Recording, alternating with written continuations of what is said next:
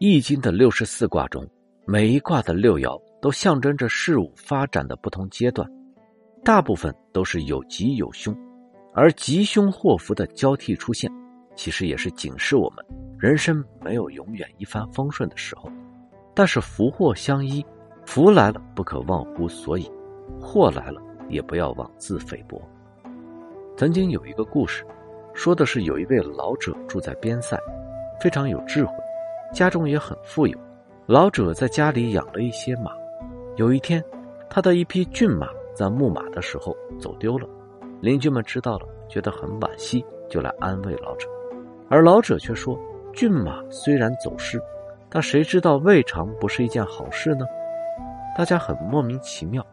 谁知没过几天，骏马竟然自己跑回来了，还带着一匹神采飞扬的母马。邻居们知道后。纷纷跑来祝贺，可老者却又淡淡的说：“谁知道这是一件好事还是坏事呢？”果然，不出几日，老者的儿子在骑马的时候一不留神从马背上摔了下来，摔断了腿。就在大家感慨万分，准备安慰老者的时候，老者却淡淡一笑，说：“这也未必就是坏事。”这样又过了一段时间，边塞忽然狼烟四起。健壮的青年都被抓了壮丁，战死沙场的不计其数，而老者的儿子因为断腿的缘故躲过了一劫。老者因为家住在边塞，所以叫做塞翁，这就是“塞翁失马，焉知非福”的典故。这个故事就像《易经》中的卦爻，有时候平淡中暗含着危机，危机中却又隐藏着机缘，跌宕起伏，精彩纷呈。比如像虚卦的爻辞，从初九到上六，刚开始是怎么说的？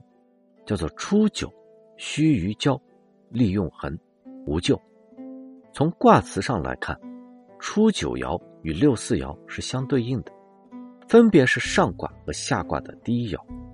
初爻阳居阳位，初露锋芒，还有很多艰难险阻在前面，想要与六四团聚。并不是件很容易的事情，中间受两阳爻之阻击，所以说时机不够成熟。但是危险和困难还远，关键要沉住气，要有恒心。事情处在这个阶段的时候，虽然不能说高枕无忧，但也可以说可以泰然处之。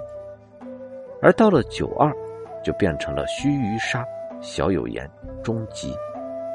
九二爻和九五爻是相对应的爻，九二须臾沙小有言，九二就是说从郊外挪到了沙滩上，离危险越来越近了，想要后退并不是有德君子所为，这个时候是进退维谷，而且还有冷言冷语去刺激，此时啊千万不要气馁，空间虽然有了变化，但是总体还是安全的，只要记着。就在沙滩上等待时机，终将有希望而获吉，因为本身是处于一个虚卦的大环境，大象是吉。可是到了九三的时候，时空继续变化，就成了虚与泥至寇至。九三和上六是对应的爻，九三居乾卦的最极端的位置，性情火爆刚烈，德行恶劣而无修养。灾殃险境就在前面，开始深陷泥沼，动弹不得，甚至于把敌人都吸引了过来。这就是不够谨慎，在作死的边缘疯狂尝试，终于中招了。到了六四爻，虚与血出自血，六四爻在外卦坎卦之初，这时候已经身临险境，必须要做好拼斗的思想准备。也就是六四爻所处的环境是已经处在危险的地步，危险是由于离开了下卦乾卦而进入到了上卦的坎卦所造成的。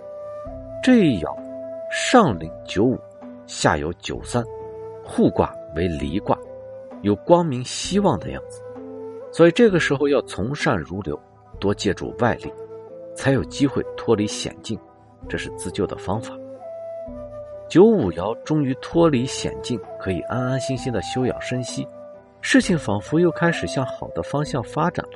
于是九五爻爻辞：“须臾九十，贞吉，因为九五代表德高望重的尊者，受到众人的拥护和爱戴。虽然在坎卦之险，但是也不会受到伤害。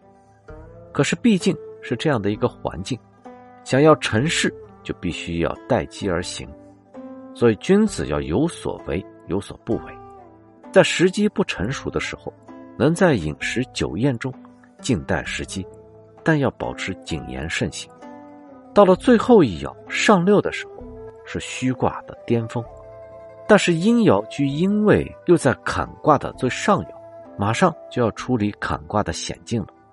而在这个时候，就会有贵人不请自来。面对这样的贵人，我们要心存敬仰，谦卑谨慎，那么自然就可以逢凶化吉。